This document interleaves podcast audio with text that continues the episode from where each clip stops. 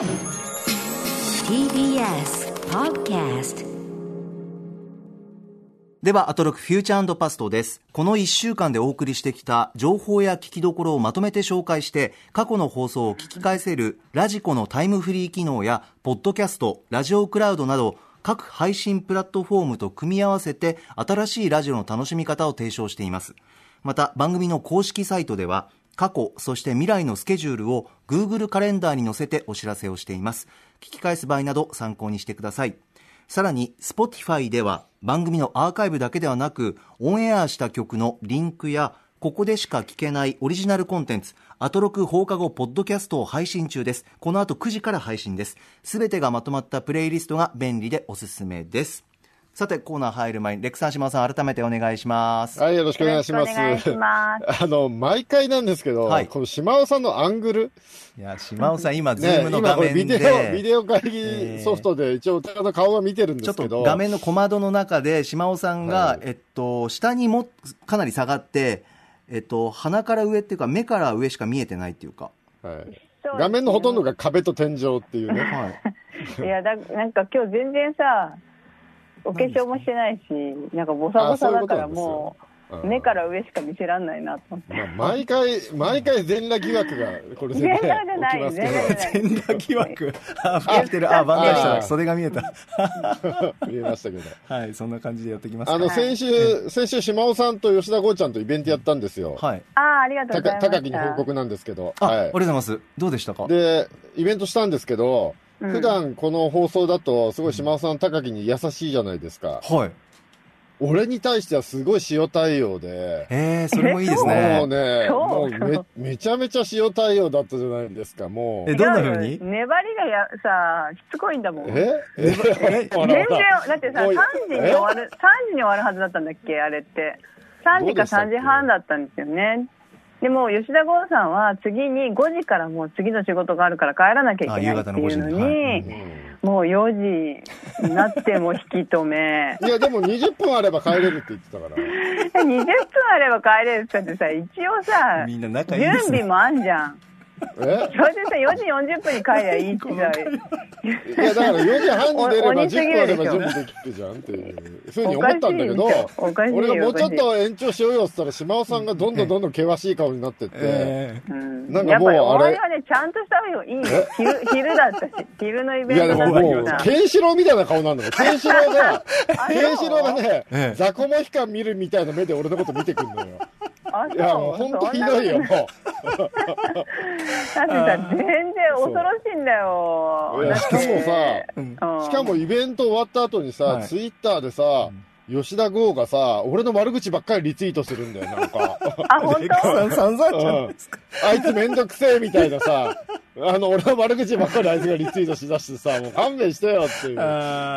で、そういうのがうちのかみさんの目に入るとさ、ちょっと怒られたりするから、本当やめてほしいんだけど。まあで、それ、それだけそのイベントは充実したってことですね。充実して楽しかったですよ楽しかったけどそんなにズルズルするようなもんじゃないっていうかさまた次もあるんだからその時会えばいいじゃんちゃんとした意なんか見。さ喜んじゃってさ喜んじゃほらほら、もう、不満たら、不満たらたらでしょこんな感じですよ、もう。後半なんかすごい説教されてさ、違う違う違うだからささあ、ということで、えこんなお二人と共に参りましょう。ここだけ聞けば1週間がわかる、アトロックフューチャーパスト、パスト編。7月20日月曜日から本日金曜日の8時まで、この番組のパスト、すなわち過去を振り返ります。本日も各曜日のアナウンサーが振り返っています。えーまずは20日月曜日です。月曜パートナーの熊崎和人です。7月20日月曜日振り返っていきましょう。6時半からのカルチャートークには月1レギュラー新潟在住の覆面プロレスラースーパーササダンゴマシンさんが登場です。アトロク式リモートプロレス実践編第2回をお届けしました。ササダンゴマシンさん今回は同じプロレス団体 DDT に所属するプロレスラーアントーニオ・ホンダさんとリモートプロレスで対戦をしました。まさにプロとプロの対戦になりました。どうなるのかわからない展開からの最後はまさかの決着が待っています。7時からのライブダイレクトでは詩人でデザイナーそしてポエトリーリーディングアーティストの小林大吾さんが配信専用ルームスタジオからスタジオライブを披露してくれました8時からの特集コーナービヨンドザカルチャーはノーナ・リーブス西寺豪太さんによる月一ポップミュージック史解説企画洋楽スーパースター列伝 90s 編。今回はヒップホップとグランジ以降のロックとして1990年代を代表するアーティストとなりましたベックの功績や魅力について西寺豪太さんに解説をしていただきました。ベック正直私ゼロ知識だったんですけれども、まあ、ルーザーとかやはり聞けば耳馴染みのある曲もありました。そして他に例がないくらいのこのベックのいきなりの成功というかサクセスストーリーというのはですね、豪太さんの話を聞いていて大変痺れました。そしてスマートフォンでミニ四駆が遊べるアプリミニ四駆超速グランプリとのコラボレーション企画。アトロクミニ四駆部極めろ超速グランプリではミニ四駆超速グランプリに関する質問を募集中。歌丸アットマーク tbs.co.jp まで送ってください。そして次回は歌丸さんと再び2回目の対決になります。対決するコースはアップダウンサーキットということで起伏とかそのバウンドに対応する術を私まだ持ってないので、なんとかこの時間をかけてマシンセッティングをしていきたいと思っております。最後に今週おすすめのグラビアは今回は趣向を変えてみました。週刊朝日の表紙がかっこよすぎる問題をお届けしました。今の週刊朝日の表紙はあのぐんちゃんことチャン・グンソクさん。その前はイテオンクラスの主演のパク・ソジュンさん。それから6月には愛の不時着の主演のヒョンビンさんなどまさに今をときめく韓流スターが表紙になっていたりですとか本当にですねセンスが素晴らしいなと。思っております。週刊朝日、皆さん、表紙をまずですね、ぜひ注目してみてください。はい、月曜日いかがでしたでしょうか？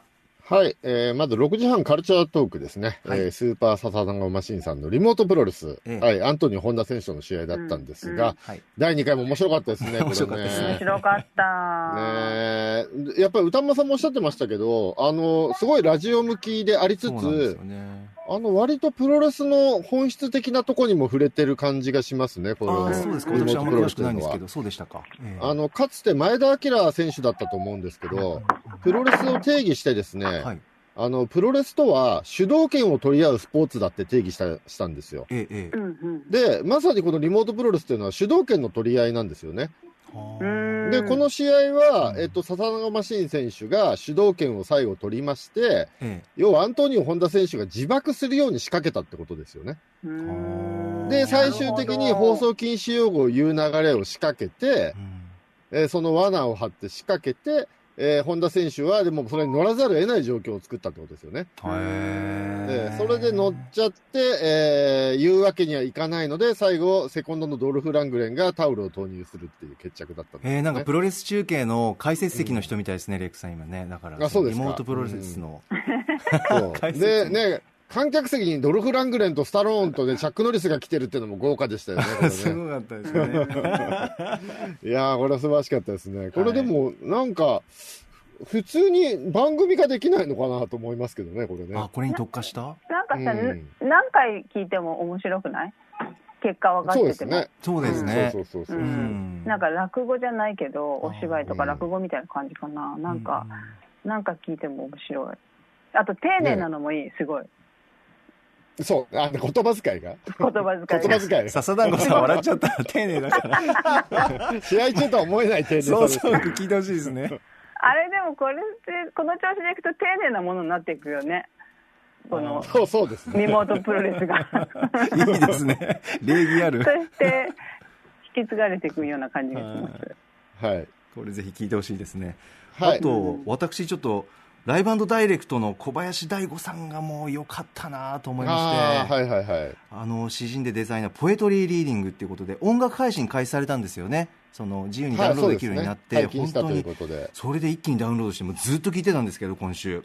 はい、ポエトリーリーディングってこうリズムがあってラップのようで語りのようでストーリーテラーのようでっていうか、うん、なんかこうなんでこんなに惹かれるんだろう好きなんだろうって。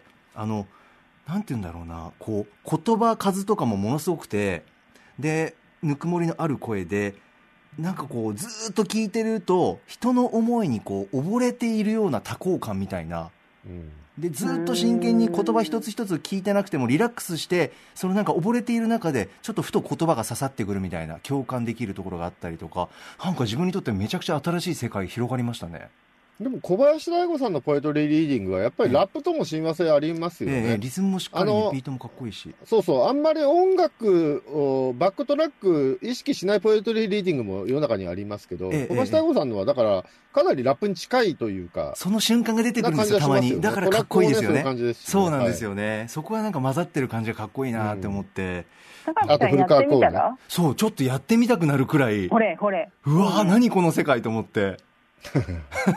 でもものすごかったです小林さんの暗記力っていうかあれ全部覚えてらっしゃったって歌丸さんもおっしゃっててちょっとラジコタイムフリーで聞いてほしいなってめちゃくちゃ思います。はい、はい。えー、高木さんやってくださいよ、えー、チャレンジしたいなねえ、確かに、私に向けての。そう、真央さんに向けての思いっていうか、ちょっと何行かで、そんなたくさんはあれかもしれないんですけど、は あ。あもう、俺への態度とえらい違いだよって、基本的にはね、基本的には千葉さんは高木のことはいやらしい目で見てますから、ね、俺とは全然違いいやらしい目では見てないん私の慕ってお見てないですか。なんていうのかな。なんていうか、まあまあまあまあまあまあ。そんな感じでございます。はい。はい、えー、そして先ほどもちょっとね、えー、17時台の最後に話しましたけど、えー、新新概念提唱投稿コーナーね、はい、アトロクミニ四区部。はい。ねちょっと私も今日からね、ちょっと皆さんが練習してるコース走ってみたんですけど、えーさっきでも僕が使ってるモーター使っちゃダメって言ってたんで、はい、それ使わなかったらみんなのタイムに全然追いつけないですね。2秒ぐらい遅いですよ、多分僕の方が。だからみんなめっちゃやり込んでますよ、やっぱり。そうですよね。うん。うん、あのモーターなしであのタイム出してるってすげえな、みんな。だからクマスとかも相当やってますよ、あれ。ああ、そうですか。うん、と思いました。ちょっとね、みんなのレベルに追いつくの結構かかりそうだな、これ。今、連休中2日目ですけどね、携帯のアプリでできますから、うん、レックさんとしてはやっぱおすすめですか？あのそうですね。うん。うん、だから、ここからみんなに追いつくためには、まあ、ちょいちょい課金して追いつこうかなって感じですよね。課金ね。えー、俺は課金はいとわないタイプなんで。そうですか。うん、いや、だってさ、だって課金しなかったらさ、はい、あの、サービスで提供してるわけじゃないんだからさ。ええ。普通に、だから例えば家庭用のコンシューマー機、ソフト買うときお金払うじゃないですか。はい、やっぱソシャゲもある程度お金払わないと、ね、やっぱりダメですよね。うん、まあ、あと大前提、思いながら、あの、はい、どちらでも楽しめるっていうのがまずありますよね。このアプリ楽しいって聞きますから。はい。はい。はい、それから。そして20時代がメール来てますか、ね、はい、メール来てます。はい、えー、ラジオネーム地球最後のお父ちゃん。今週のマイハイライトは西寺豪太さんの洋楽スーパースター列伝 90s です。え今月はベック特集だったので本当に驚きました。以前特集されたレニー・クラビッツやジャミロクワイとは違い華やかさとは一切無縁な負け犬的なイメージのベックだったのでどんな話が聞けるのかなと楽しみにしておりましたがこれが過去トップクラスの波乱万丈すぎる生い立ちで心底驚愕。じいちゃんが風天の寅さんでアンディ・ウォーホールが友達。お母さんがファクトリーに出入りしていてベルベット・アンダーグラウンドのみんなが知り合い？お父さんがかの有名な音楽家デビッド・キャンベルだって？と初めて知った事実に、えー、愕然、えー、今回も最高の勉強になりました。豪太さん本当にありがとうございます。ということです。はい。え高木とかベックは世代ですか、ええベック世代じゃん。世代でもない。島尾さんとかがジャストの世代なのかな？私ジャストですね。バイトに持ってってました、ああ、うん、メロゴールド。そう、持ってって、あの、ショップインっていう1092っていう109の2号館、うん、あの、天津甘栗があるビルでバイトしてたんですけど、天津甘栗天津甘栗ありますよね、下に、1階に。あったっけ？ありましたよ。あります、あります。あの、渋谷の右、右手の方。そんなに甘栗に注目して生活してないから。本当？そうそうでしたっけ？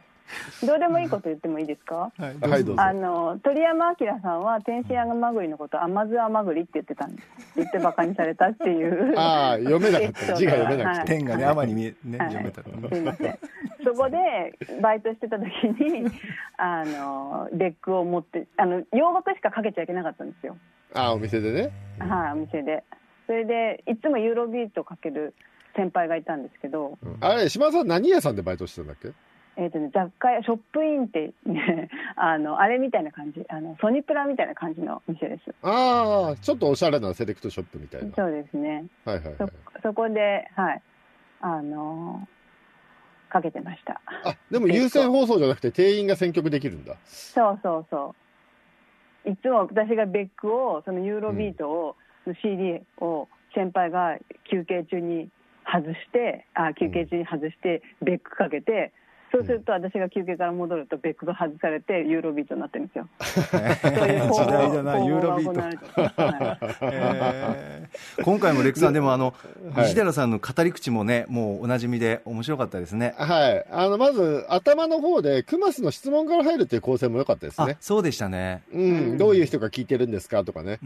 でもそれに答える西原さんの答えがこれこれ褒めてんのかどうかどうなんだっていう答えでしたよね。どういう人が聞いてるかというと、ロッキンオンを読んでフジロックに行く人たちが聞いていますって、これ褒め言葉じゃねえだろっていう。バッチリですよね、でも。笑っちゃいましたね。これはでもファンの人で微妙な気持ちになった人もいるんじゃないかとちょっと思いましたけどね。でもこれ、ベックの家族構成なんてね、このアーティスト一家なわけじゃないですか。うん、お母さんの方が芸術畑、現代美術畑で、お父さんが音楽家っていうね。これでも島尾さんなんかも似たような環境じゃないですか。いや でも、ね、いやでもそんなにいやなんか私も脱力系っていうかな感じの人だと思ってたんですよ。そしたらすごい努力してるって聞いて、うん、そうですね努力家。うん。いやでもあの頃の女性たちはみんなベックと付き合いたかったですよ。へえそう。そうなんだ、うん、ベックか JK か。あの痩せ痩さ男感がいいな。どっちも痩せてるもんね。うん、今みたいにマッチョあんまりいなかったよねまあでも、あなた属してたのがやっぱオリーブ症状クラスターなわけだから、それマッチョ好きあんまりいないでしょ、そっちは。やっぱ痩せてる方がいいですよね。なかったよ。だって、キムタクとか、そのサーファーっぽい人、人気ある人でもそんなにマッチョマッチョはしてなかったですよ。まあ確かにね。うん、いやいや、でも当時、まあね、シュワルツネッカーとかもいるわけですから、別に。ああ、そうそう。島さんたちの視界には入ってないところでは、バンダムとか全盛期ですからね、その頃ね。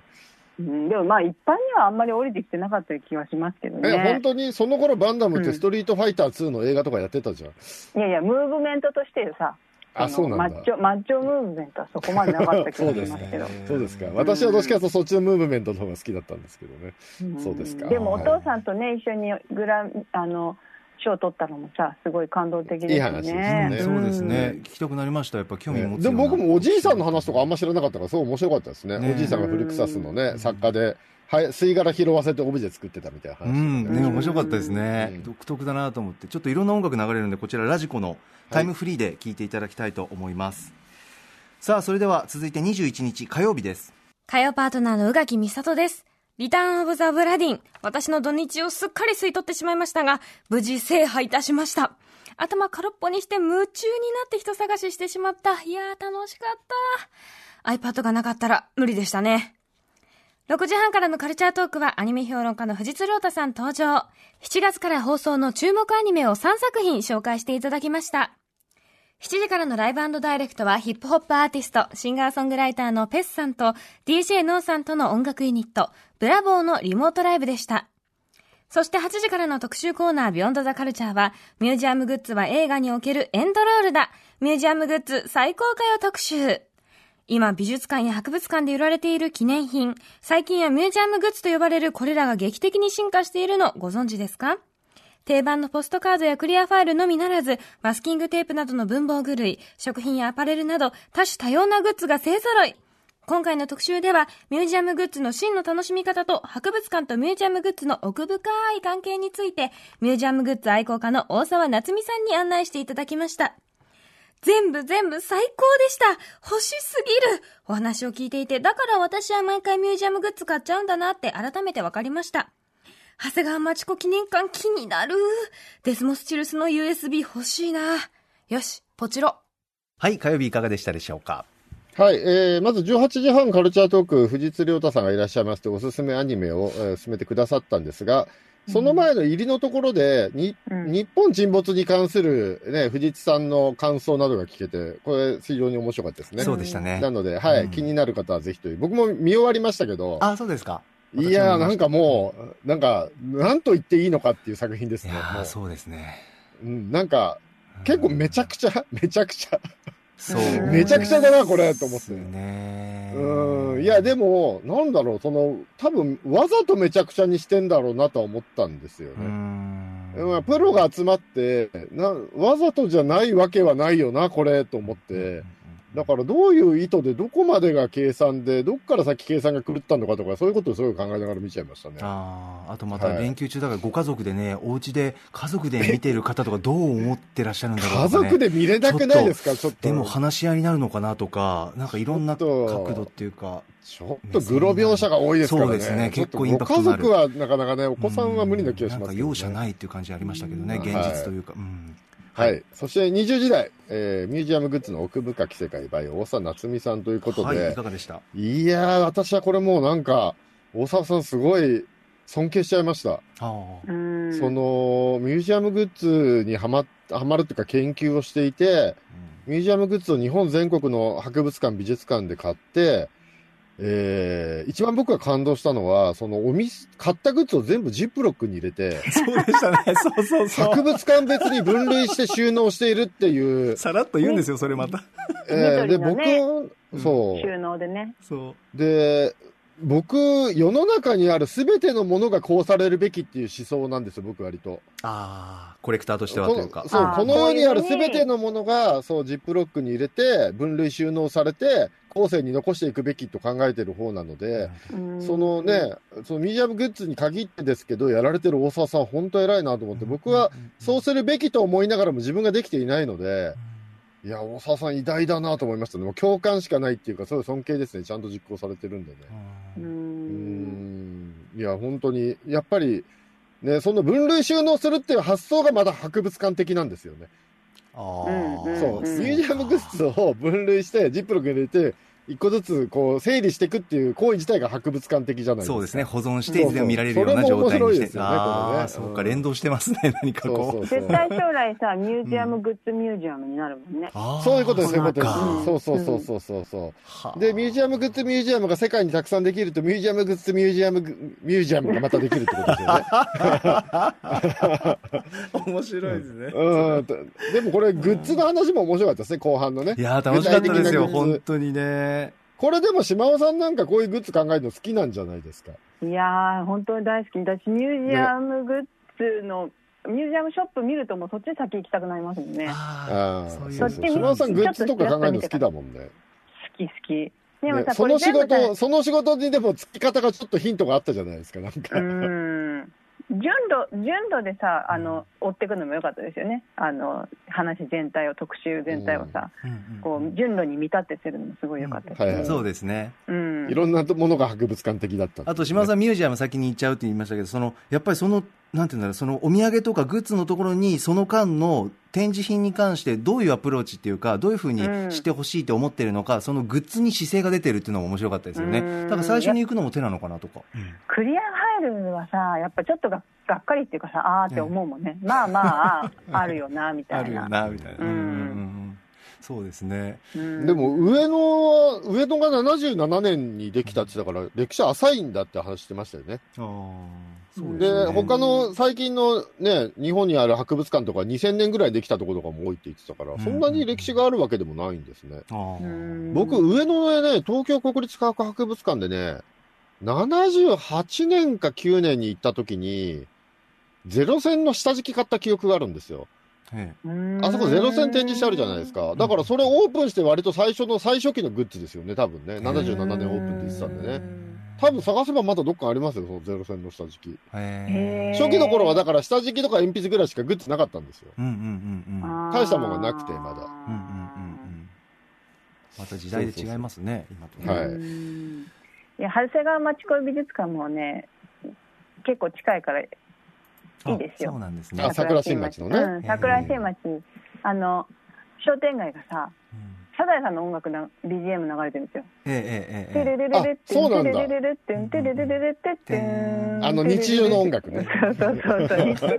確かに日常流れるのかな？なんか行くと流れてるんだよね。へえ、そうなんだ。それに浸りながら行くのもって感じですね。じゃあもう街歩いてると磯野とかの気分が味わえるわけですね。磯野とか花澤さんの気分が。そうそうそう。花澤さんとか不動産屋さんの前に縦看板あるもん。へえ。あ、そうなんだ。うん。あそうなんです、ね、でもサザエさんの舞台が桜新町じゃないよね。長谷川町子先生が住んでたっていうことなんですかね。そうなんですかね。サザエさんの町と言われてますけどね、ね。桜新町、どうなんですか？桜新町が舞台っていうと、あの僕の好きな漫画タイムズでやってる解体屋ゲンが桜新町が舞台じゃないですか、あれ。桜新町の解体屋さんのお話で、壊し屋源に出てくる桜新町の商店街がすごい寂れてて、すごい、その町おこしのために毎回苦労する話とか多いですけど、ね、最近はもうスタバができたり、カルディができたり、栄えてますああ、そうなんだ。あそうなんですね。うん、昔、あの、天竜源一郎選手のお寿司屋さんがある頃、よく僕らそこ通ってたんですけどね。桜新町にねぶた祭りもあって、昔は、あの、杉本彩さんがそこで、あのなんか踊ったりしてましたけどね。え、それって杉本彩さんが学園祭の女王だった頃？いやいやいや、もうちょっと最近だと思うけど、なんか一時期、ああのね、チータ、チータがね、やっぱ桜新町名物。チーター。って千治清子さん？うん。千治清子さんの事務所確か桜新町あそうなんだ、へえ、あと稲川淳二。おめでたい感じだ。あの稲川淳二が設計した焼肉屋もある。ミュージアムのミュの字も出てくるあごめん。いや面白い。ですねごめんごめん桜新町桜新町詳しいなと歯医者行ってるから桜新町のごめん熱くなっちゃったさてさてということで楽しい特集ですし大沢さんの語りも本当に面白いのでぜひ聞いてみてください。ビヨンドザカルチャーでした。さあ、続きまして22日水曜日です。水曜パートナーの日々真央子です。7月22日水曜日の放送を振り返ります。6時台のカルチャートークでは映画秘宝編集長の岩田和明さんが登場。本日24日金曜日に最新作アルプススタンドの端の方が公開された映画監督、上場秀夫さんのフィルモグラフィーや職人監督としての才能について伺いました。そして7時からのライブダイレクト。都内某所の妹スタジオからチャランポランタンのお二人によるライブパフォーマンスです。ももさんと小春さんの息の合いすぎな姉妹漫談聞いてるだけでも元気が湧いてくる。このステイホーム期間に8週連続で出した曲、最後までお家で作ったということですが、まあ、その過程も楽しいし、そしてそのエネルギーにも感服です。そして8時からの特集コーナービヨンドザカルチャーは、時代劇研究家、春日太一さんによる、脚本家、須崎克也が描いた日本の戦争映画特集。元特攻隊という経験から紡がれるセリフの一つ一つから、須崎さんの戦争に対する思いがどんなものだったのか、さらに春日さんによるおすすめの須崎作品などしっかり紹介していただきました。いやー、この1時間もさすが春日さん、濃密な時間でした。実際に須崎さんの脚本に登場するセリフの朗読もさせていただきましたが、その言葉一つ一つずっしりとした重みがあって、戦争で特攻隊としての経験があるからこそ、当事者だからこそ生み出せる生の声の重み感じました。生き残るために戦った若者たち、彼らが伝えたかった、叫びたかった思いを脚本を通して須崎さんは描き続けていたということを知り、戦争映画の見方がまた一つ変わったような気がします。作品としてはもちろん、戦争という忘れてはならない歴史の記録としても見逃せない映画です。はい、水曜日でございます。いかがでしたか？はい、えー、20時代、春日太一さんによる、えー、日本の戦争映画史の重要脚本家、須崎克也さんとは、というね、特集ありましたけども、はい、僕も全然須崎克也さんとか注目したことがなかったですね。お名前は存じてましたけど、そうですね、元特攻隊だったんですね。メールいただいております。はい、えー、ラジオネーム昔提督でしたさん、えー、今週私の胸を強く打ったのは春日太一さんによる脚本家須崎克也特集でした私も個人的に戦争映画はよく見てきた自覚がありまた一方で戦史研究や従軍された方々の証言の収集に取り組んできたつもりでしたが、これまでの戦争映画との付き合い方というと〇〇の海戦とか〇〇との戦いのように具体的な作戦にスポットを当てたり例えば山本五十六のように有名な将官に注目したりといった過去に起きた歴史上の出来事という見方を知らず知らずのうちにしていました。その点今回の春日さんが提唱されたような実際に特攻兵として死の淵に立った経験を持つ脚本家である須崎氏に着目して映画を見るというアイデアはとても斬新に感じられます。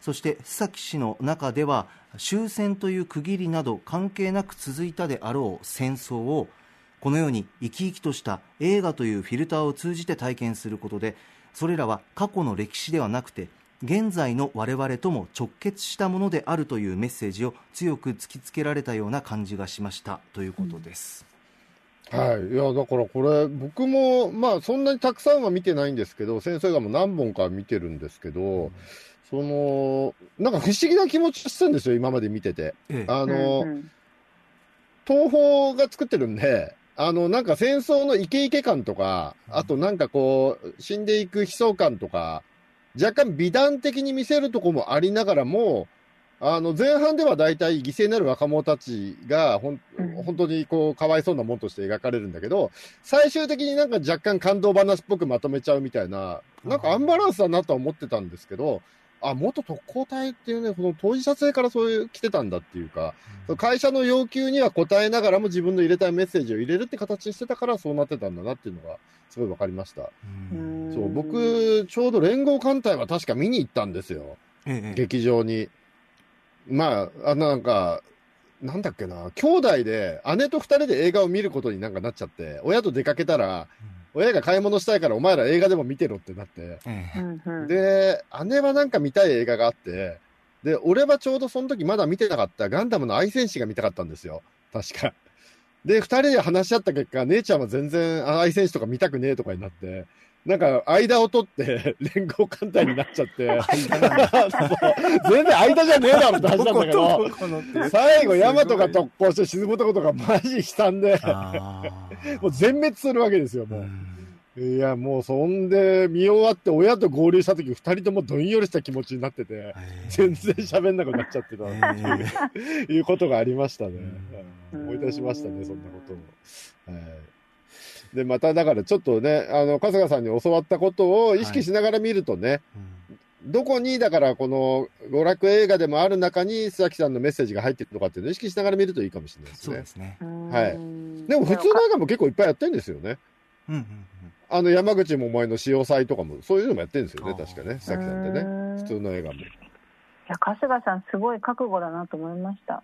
なんか、やっぱこういうことを受け止めていくって、ねそう、なんかゴールデンウィークに春日さんと配信イベントやったらさ、春日さんの部屋にさ、戦争映画の DVD がさ、山のように積まれててさ、何やってんのかなと思ったら、この本のためだったんですね。い。やもうそれぐらいのこう熱量というか情報量というかもう言葉数もすごかったですしちょっとボリュームのある特集でしたよね。ぜひ聞いていただきたいと思います、はい、あ私あのすいません、えーオープニングはい水曜日。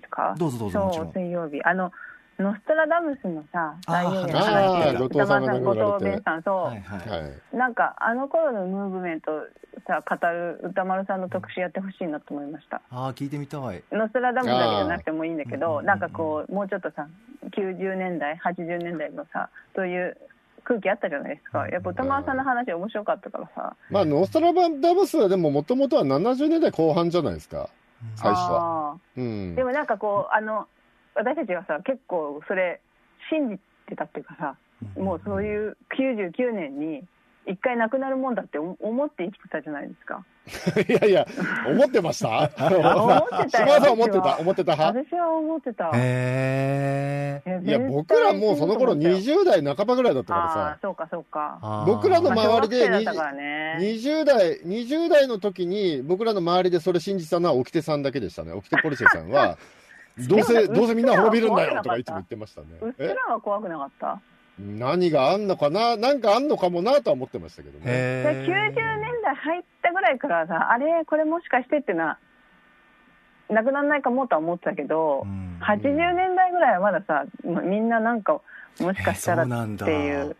ちょうど僕、僕84年生まれなので、ちょっとリアルタイムで物心はついてなかったんで、うん、当時の皆さんがどう思ってたのかとか、どういう考えが飛び交ってたのか知りたいですね、確かに。でも知ってはいたんですよね。うん、あ、知ってはいました。なんかそういうのを聞いたことありました、子供頃もね。各クラスに2、3冊ずつ置いてあったんですよ、僕らの頃は。あ、そうなんですね。あの、学校に学級文庫ってあるじゃないですか。うん、あの、自分が読んだ本とかおすすめの本を生徒が置くとこあ,、あそこにノストラダムスが何冊も置いてあるっていう状態でしたね、どのクラス行っても。だから全員読んでたっていう感じでしたけどね。これちょっと特殊の種として、島尾さん、ちょっとリクエストって感じですね。ちょっと、うん、時代を振り返ってっていう感じの空気を、時代の空気をね、振り返るっていう、やってほしいと思いました。はいさあ続きましては23日木曜日参ります木曜パートナーのうないりさです7月23日木曜日振り返ってまいりますまず、6時30分からのカルチャートークでは、ゲームファンの一部をざわつかせているという、ケンタッキーフライドチキンとゲーム界との謎すぎる動きについてお送りしました。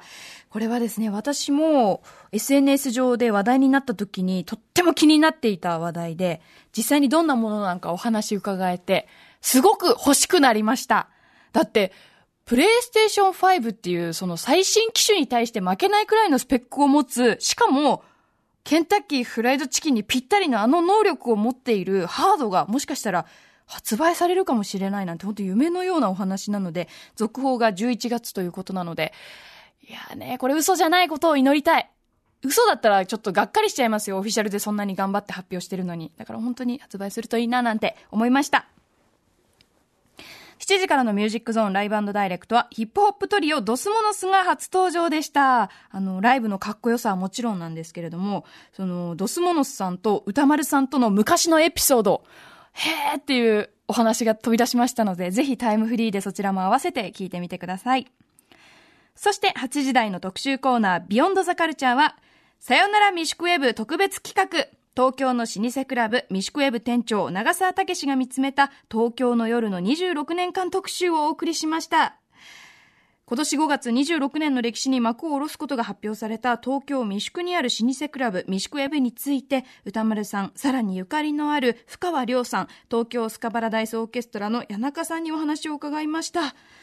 うん、私は全く、というか人生で一度もクラブに行ったことがなくて、もちろんクラブ世代じゃなかったというのもあるんですけれども、あの、番組内でも、今の若い人っていうのは家の中で、例えばオンラインゲームだったり、いくらでも誰かとコミュニケーションを取る方法があって、そういったところで満たされているから、クラブでお酒を飲むとか、昔の人ほど、まあ、たしなんでいないというのもあると思うんですよね。ただ、やっぱりそのクラブ文化全盛期だった1990年代を楽しんだ人たちっていうのは、本当になんか話を聞いていると羨ましいなって思いますし、初めて行くクラブ、ミシクウェブだったらよかったな。まあ、未だに行ってないんですけどね。なんかどっかでデビューしたいんですけどね。どうしてもクラブイコール、まあ私の世代ですよ。私の大学時代の友人は大体出会い目的で行く人ばかりだったんで、その音楽好きが行く場所というよりも、遊びたい人が行く場所っていうイメージがすごい強かったんですよね。だからあんまりなんかこう行こうとも思えなかったんですけど、なんかな、一度も人生でクラブ行ったことないっていうのも、人生もったいない気もするので、どっかで行ってみたいななんて思うんですけどね。はい、そんな感じで、ミシクウェブ特集をお送りしました。木曜日でしたはい、木曜日いかがでしたでしょうか？はい、まず18時半ですね。えー、ケンタッキーフライドチキンがゲーム業界に進出という、ね、これ大変なニュースでしたね。もう画像検索したじゃん、見たら笑っちゃいました、ね、しかもソフトじゃなくて、まずハードですからね。KF コンソールというゲーム機本体、ね、コンシューマー機を発売するということで、で、このハードの特徴としては、そのゲームの中に入っている CPU とかグラフィックボードの排熱でチキンをこんがり焼けるっていう、ゲーム機でチキンが焼けるってすげえ革命的じゃないですか、これ。え、焼けるんでしたっけ？保温じゃなくいや、こんがり焼け、焼けるっぽかったですよ、なんか。カリカリのいや、僕も気になって、気になってググってみたら、あの、ケンタッキーのバーレルの形してて、なんか赤くなんか光ってて、これ焼けんのかなって電熱線みたいなね。中に電熱線が光ってるみたいな。チキンを、ゲーム機でチキンを焼くっていうのはすごいよね、これ。本当なのかな？いや、でも本当なんじゃないですか。やっぱこういう冗談って本当にさ、お金かけてやるから面白いんですよね。本気でっていうことですよね。うん、そうそう。これなんか冗談だと面白くないもん。あ、ケンタッキーいろいろやってるんですね。なんか面白いなんかゲームやったりとかしてますよね。ああ、そうなんだ。でもしかもマルチプラットフォーム対応ってどういうことなんだろうと思って。え、だから他のゲーム機のソフトも、このケンタッキーが出すゲーム機で使えるっていうことなんじゃなく？いや、そうなんですけど、ってことは、そんなこと多分、オリジナルっていうよりは中身が XBOX とかそういう可能性ありますよね。マイクロソフトがリツイートしてるとかなんか言ってたから、話しかけてるとか言ってたから、中身が XBOX の可能性ありますよね。そそういうこともあるのか。そうそう、だからチキンが焼ける XBOX の可能性ありますよね。何それ？求められてないよ。まあ、だったらチキンが焼けない方より焼ける方の方がいいですよね、やっぱりね。ですか今、クロックスもさ、コラボしてんですよね。サンダル、ケンタッキー。あ、そう。うん。で、なんかこう、靴の、なんていうの、足の甲のところにケンタッキーが乗ってるみたいなデザインでしたよ。しかも、しかもそのハードだけじゃなくてソフトも出るんですよね。ソフトがソフト。ね。恋愛シミュレーションゲームなんですよね。しかもさ、料理学校の学生のカーネル・サンダースとの恋愛シミュレーションっていう、なんだそのゲームっていう。画面見たら、あれ公式なのかな？その、イケメンで若いシュッとしたかっこいい男性が映ってて、うん、で、それはカーネル・サンダースなんですけど、若くて、でも白髪で白ひげなんですよ。なんかよく。白髪でしたね。恋愛シミュレーションゲームですよね、多分。いや、これ非常に面白い、面白そうですね。これ楽しみですね、このハードね。続報は11月ですって。はい。えー、そして20時代、えー、さよならミシクウェブ特集ですね。いやいい特集だったなねミシクウェブは島尾さんとか行かれてました？行きましたよ。行ってましたよ。申し訳もだって行ってたしさ、まあ、あの、タマフル時代にも何度か、うん、あの、あ、そっかそっか、タマフルの初期ってまだ申し訳ないでやってたもんね。やってましたね。全然、全然バリバリやってる頃だよね。うん。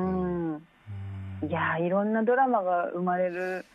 そうですね。ねクラブでしたよね。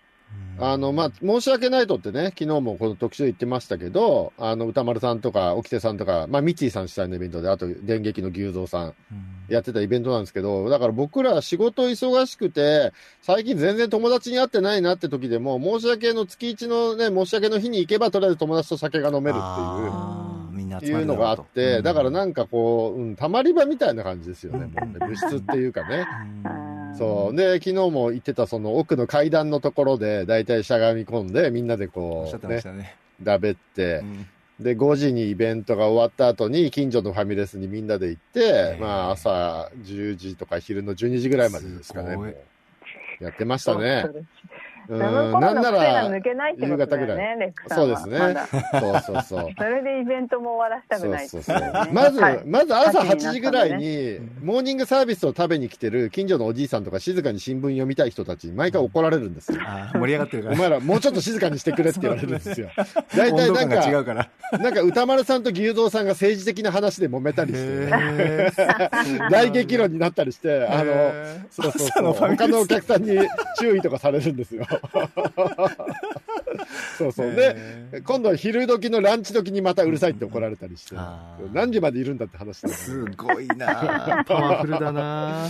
やってましたね、この頃は。いや、でも、あの、僕は、あの、行ったことがなかったんですけど、ミシクエルというクラブに。はい、ただ、あのね、スカパラの谷中さんとか、深川亮さんのお話聞くだけでも、本当になんか、うん大事な、ね、思い出というか心のアルバムをなんか見せてくれたようなお話つきませんでしたもんねこの特集の中でね。エピソードが具体的で本当になんか絵が浮かぶようで楽しくもありこう切なさもありあったかかったというか。なんかさあの会場の形もちょっとさ良、うん、かったですよね。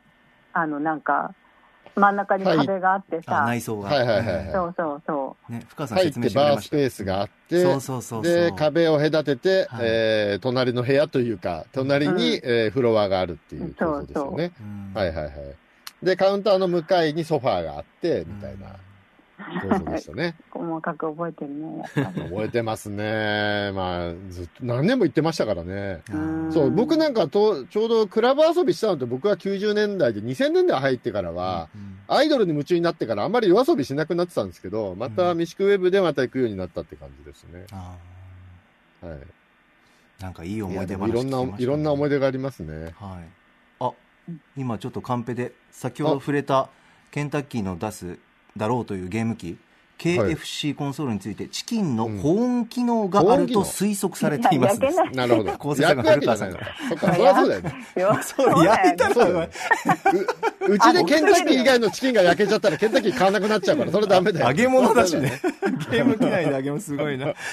ぜひ聞いてみてください。はい、さあ、ということで、はい本日振り返りで紹介した各コーナーは radiko のタイムフリー機能やスマホアプリラジオクラウド、 Spotify、アンカーなど各配信プラットフォームのポッドキャストでもお楽しみいただけます。以上ここまでアトロクフューチャーパストパスト編でした。この後は来週1週間のアトロクの予定まとめてお知らせします。では来週1週間のアフターシックスジャンクションの予定を一気にお知らせします。まずは27日月曜日。6時半のカルチャートーク映画評論家翻訳家の柳下喜一郎さん登場。7時からのライブダイレクトはノーナ・リーブス西寺豪太さんのソロライブ。8時はストリップを中心にバレエやベリーダンス空中ブランコといったいろんな演芸を組み合わせた舞台芸術パフォーマンスバーレスクについて。研究者で批評家の北村紗恵さんにバーレスクの歴史やニューバーレスクとは何なのか解説していただきます。続いて28日火曜日6時半は恋バナ収集ユニット桃山商事代表でライターの清田孝之さん登場。7時のライブは2組バンド真空フォローのライブ。8時はイラストレーターエッセイストにして プロレポーターの今いらっしゃいます。島尾真帆さんによる月刊島尾アワーをお届けします。29日水曜日6時半雑誌「ブブカ」の連載「マブロン」で歌丸さんが推しているアイドルソングを担当編集者の白夜書房森田修一さんと聞いていきます。7時はロックバンド9ミリパラベラムバレットの2人編成でのアコースティックライブ。8時からはワニの日直前特別企画世界のワニ映画祭り。古今東西の映画を通して地上最強の捕食生物ワニの恐ろしさかっこよさなどを再確認します。ゲストは脚本家映画監督スクリプトドクターの三宅龍太さん。映画ライター寺澤ホークさん。お宝映画発掘家中野団吉さんの3人です。30日木曜日6時半からはアイドルグループアンジュルムの元リーダー和田彩香さんが登場。おすすめの仏像本紹介してくれます。7時は R&B ヒップホップ DJ の DJ 長谷部さん。8時の特集は音楽ジャーナリスト高橋義明さんによる月1最新洋楽解説です。そして31日金曜日です。6時半からの週刊映画辞表ムービーウォッチメン悪人伝を評論します。7時からはヒップホップクルーニトロマイクロフォンアンダーグラウンドの DJ マッカチンさん登場。8時からは1週間の番組を振り返るアトロクフューチャーパスト。映像コレクターでビデオ考古学者のコンバットレクさんと今年1月にもこのコーナーにご出演いただきました。中古オーディオや CD などのリサイクルショップハードオフを愛する声優で歌手の中島めぐみさんのお二人とお送りします。さて来週いかがでしょうか？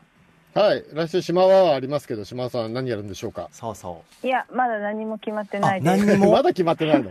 何も決まってない。そうですか、どうしようかね。でも、島さん、あの、あとお知らせ事もあるって聞きましたけど。そうなんですよ、そうなんです。うん、えっ、とですね、えー、7月31日から渋、えー、新宿新宿のビームスジャパン4階の東京カルチャートバイビームスでですね、はい、スーベニアのスーベニアショップっていう、ええ、あの今回の私の新刊に絡めて、スーベニアの表紙のマグカップとか、いろんなグッズを揃えたあのお店が出ますので素敵な表紙ですもんね可愛くて。ありがとうございます。8月19日までやるんで、え、私のあのイラストのおすすめはね温泉温泉タオルみたいなのが出し出たりする。へそうとかキーホルダーとかありますので、はい、ぜひ来てください。はい来週、金曜からですね31日ですね、はいあとレックさんとのね、まだあれも、はい、あのトークイベントのアーカイブもあるんで。塩対応、塩対応が見たい人。ぜひ、ケンシロウの顔が見たい人。塩対応を感じるイベント。また。はい、またね。え